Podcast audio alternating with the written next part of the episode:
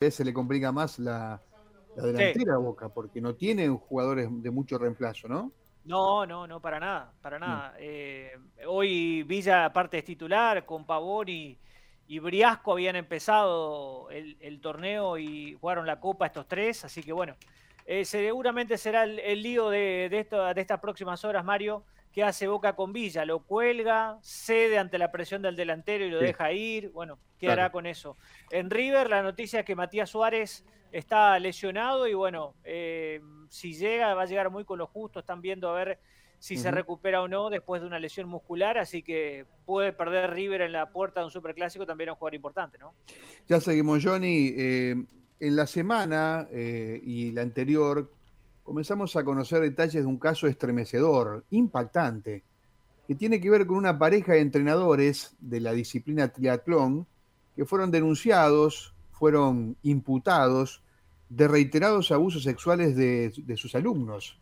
Hemos escuchado aquí la palabra del fiscal y en las últimas horas el juez Gabriel Candiotti, ayer a la tarde esto se conoció, eh, Candiotti está a cargo de la investigación penal, dispuso la prisión preventiva de esta pareja de entrenadores que trabajaba y vivía en la zona y vive en la zona de San José de Rincón. Reitero, imputados por abusos sexuales reiterados, más de una docena, según lo que tenemos entendido, de denunciantes en este sentido. Está con nosotros vía telefónica para explicarnos lo que ha pasado la mamá de una de las víctimas de esta pareja de entrenadores. Vamos a preservar el nombre, por supuesto, no solo por la madre, sino fundamentalmente por la víctima. ¿eh? Así que, eh, bueno, no, no vamos a decir de quién se trata la persona que está del otro lado, pero como decía Mario, mamá de una de las víctimas que han efectuado la denuncia cuando. Buen día, un gusto saludarte. ¿eh? Hola, buenos días. la denuncia, nosotros, mi hijo, recién la hizo el, esta semana, el día mm, martes, si no me perdía con día. No, está bien, está, bien. Esta semana, tenemos un problema ahí con el retorno. ¿Tenés manos libres? No, no. No, bueno, no, es que sí, no sé cuál es el, punto, pero tenemos un retorno ahí que molesta un poquito. Em, em, te quería preguntar eh, cómo fue que se decidió hacer la denuncia, digo, cuánto tiempo ha pasado de la concreción del abuso y si fue el disparador el conocer que, eh, bueno, había, había hechos ya denunciados, ¿no? Como para que se animara. Sí, sí. Eh, yo me, me entero de esto que estaba pasando con, con él a raíz de, del relato de, las, primeras víctimas que denunciaron. él todavía no, no se ha sentado a hablar conmigo, no, no, no puede hablar conmigo este tema, así que yo me voy enterando eh, un poco de, lo que fue pasando eh, a través de las otras chicas que, que fueron víctimas de, es muy difícil para el varón eh, poder hablar respecto a esta situación. Sí, es muy difícil para las víctimas, ¿no? En realidad para todos, pero bueno, uno entiende la situación particular de cada uno. En el caso de tu hijo, ¿era menor cuando fue abusado? Mi hijo, sí, empezó a ser abusado a los 8 o 9 años. Empezó, decís, ¿cuánto tiempo duró el abuso? Hasta que se retiró del grupo de, entrenamiento, se salió de, la escuela, eh, pero prácticamente no debía. Y eh, esa salida, esa, dejar el entrenamiento y la salida de la escuela, ¿tiene que ver con, con esto? Sí, sí, sí. Eh, muchas veces me, manifestó que no quería seguir entrenando. Eh, él en, el después la verdad que tenía mucho futuro en el en el triatlón. Eh, habían llegó a ser parte del equipo nacional de triatlón y estaba en el equipo preolímpico para el 2018 y de golpe y porrazo empieza con esto que no quiere más que no quiere más que no quiere hacer más. Y uno como papá como mamá viendo lo que había logrado insistiendo para que siga, que no que hoy nos damos cuenta el por qué, ¿no? Lo que quería dejar. ¿Qué grado de confianza habían generado estos eh, dos entrenadores en ustedes, en los padres? Porque eh, el otro día y ayer inclusive lo repitió el, fiscal de la causa, que muchos de los abusos se dieron en un contexto donde eh, las víctimas iban a dormir a un lugar en común con esta pareja para después, por ejemplo, salir de viaje para cumplir con algunas de las, de las prácticas deportivas y demás. ¿Generaban ese nivel de confianza? para que vos te una idea, yo lo, eh, al, entrenador que había estado como tutor en la escuela de mi hijo. Yo trabajaba en, un barrio muy alejado, o sea, tenía más de, una hora de viaje hasta que llegaba. Y eh, me llaman por teléfono, si a mi hijo le pasaba algo, le, no, no podía solucionar demasiado. Eh, y él quedó como tutor, entonces cualquier cosa se comunicaban con él, si mi hijo se descomponía, se retiraba de la escuela. Eh, a ese punto, digo, traicionada la confianza en todo sentido, me imagino que sentirás ahora, ¿no? Totalmente. Yo deposité toda mi confianza, no solo en el entrenador, sino en, en esta familia que hoy está siendo involucrada, ¿no?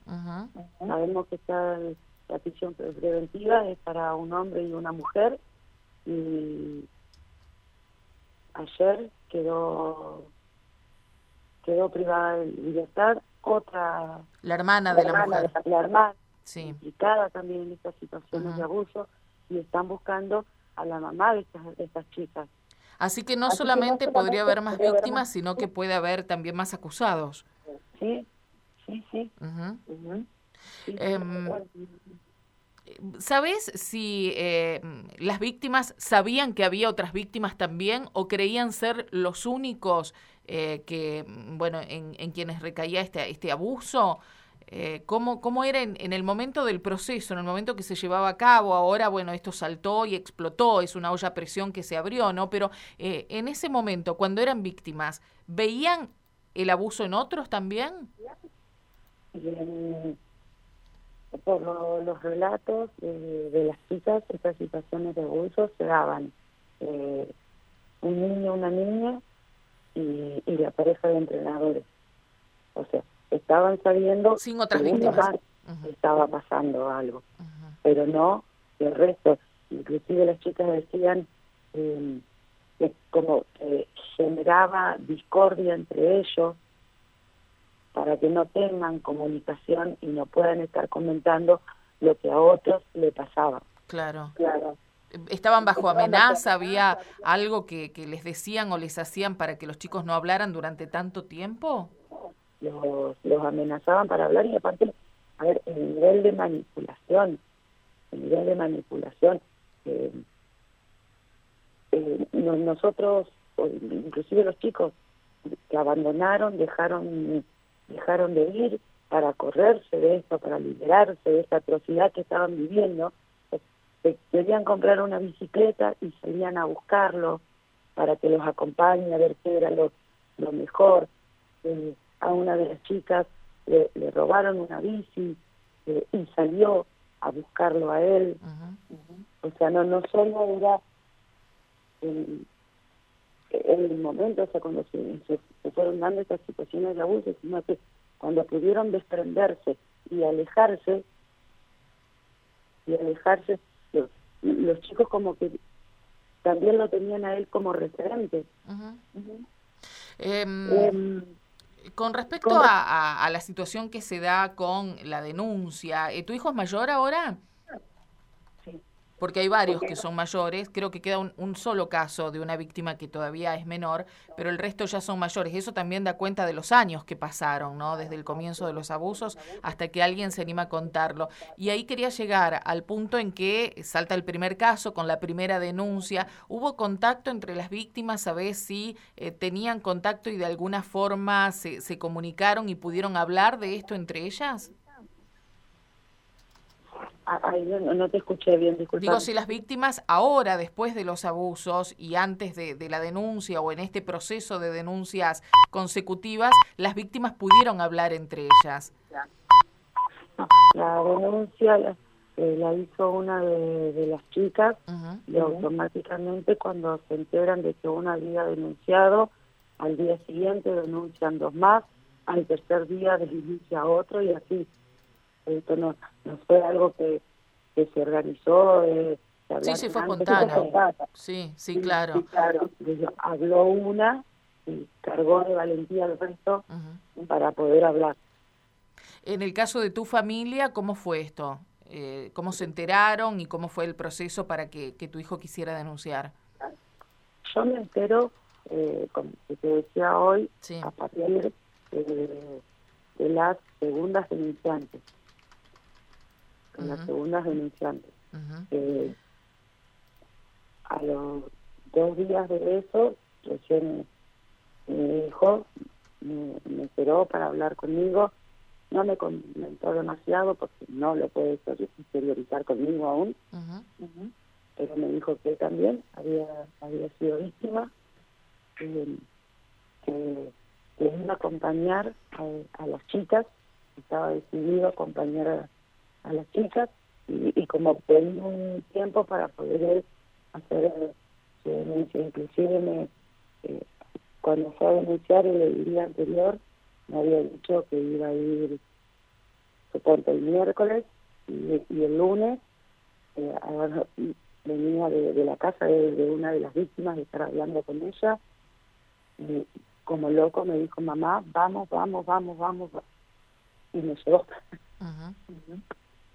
Señora, durante, cuánto tiempo pasó esto? Porque si su hijo comenzó a sufrir esto a los ocho años, hoy es mayor, pero uno imagina que terminó antes de la, práctica del triatlón. ¿Cuánto tiempo usted cree que esta pareja abusaron de su hijo y de los compañeros, no?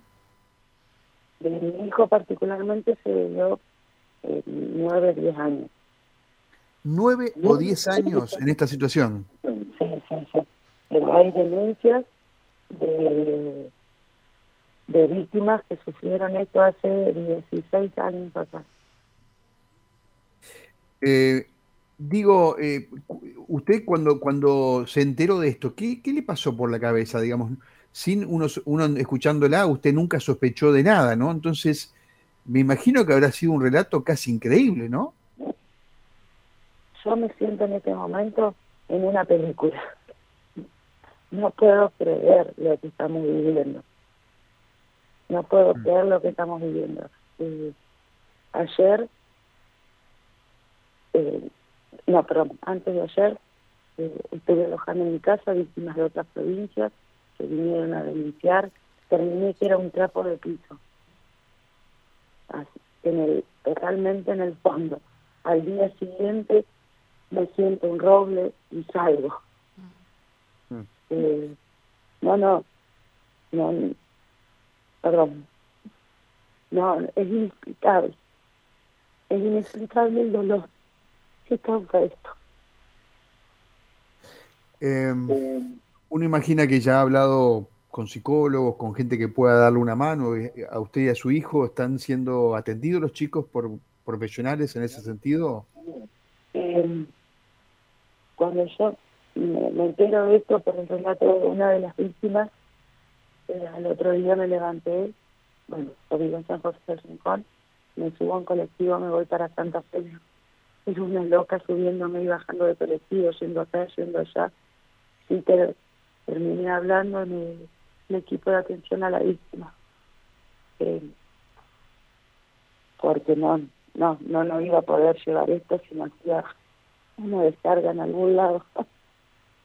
y bueno, me, estoy manejando, me estoy comunicando con ellos para que, eh, porque mi hijo medio está como reacio, digamos, para, para estas cosas, pero al menos eh, que me orienten, que me orienten a mí eh, cómo poder llevar adelante eso, cómo hablar con mi hijo, cómo acompañarlo.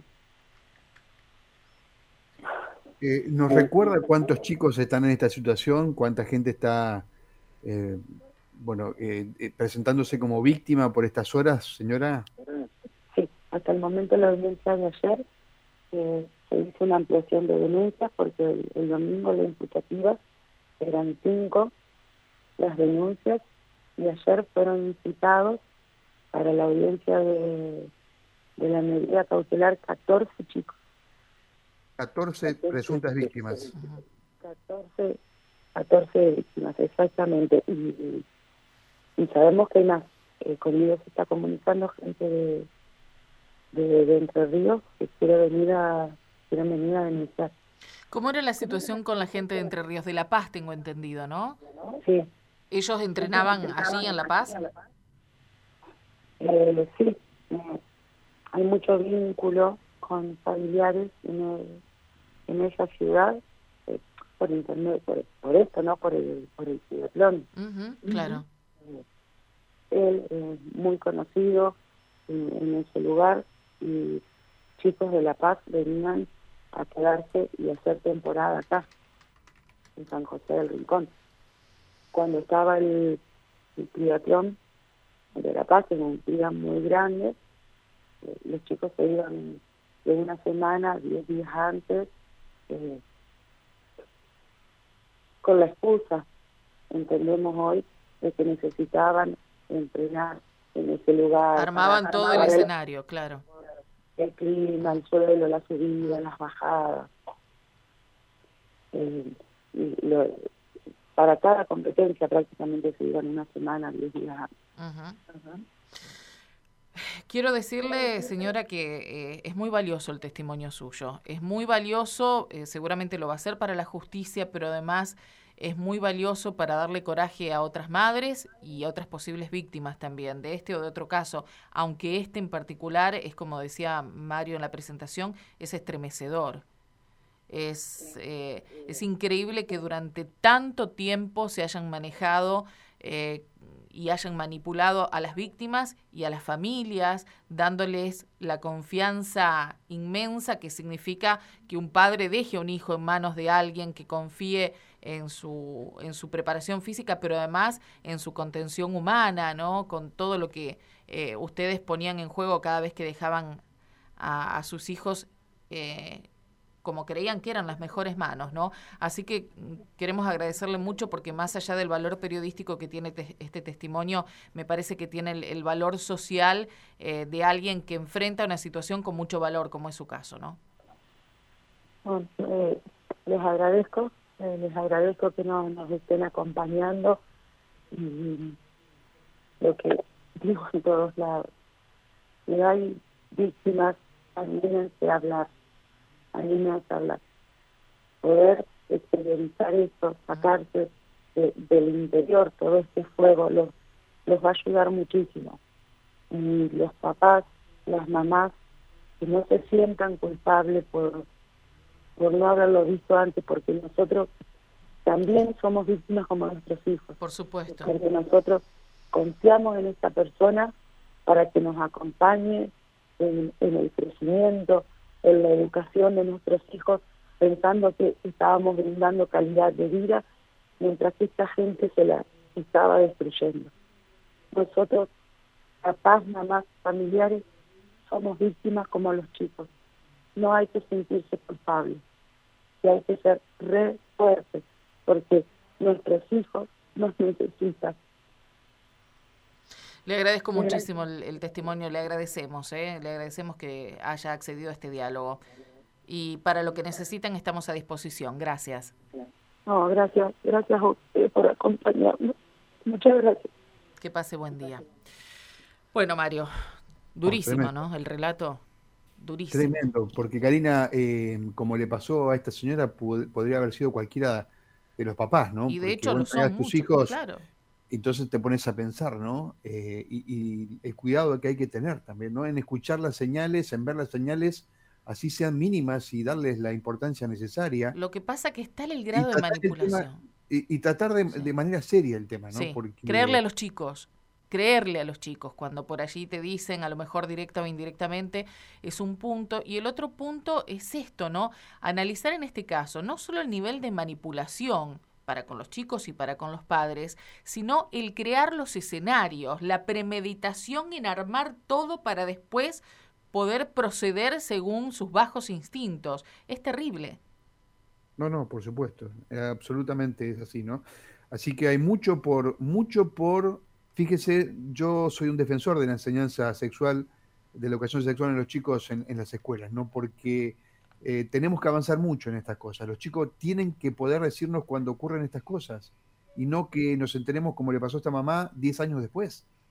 Sí, aunque me parece que hay varios Hay que educarlos en saber hasta dónde los mayores pueden avanzar con ellos.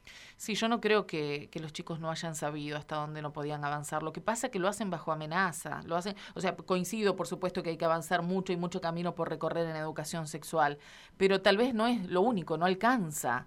Porque si la manipulación es tan grande, es, tan fuerte el, poder que manejan sobre sus, eh, sus psiquis, sobre sus estados de ánimo, sobre todo, más cuando está el deporte de por medio, porque lo estoy pensando hasta desde ese punto, ¿no? Hasta el éxito deportivo relacionado es tremendo. Sí, sí, sí. Eh, estamos eh, rebandeados de la hora, así que vamos a las noticias, disculpas del caso, pero el testimonio me parece que nos sirve a todos. ¿eh? 11 de la mañana, 10 minutos.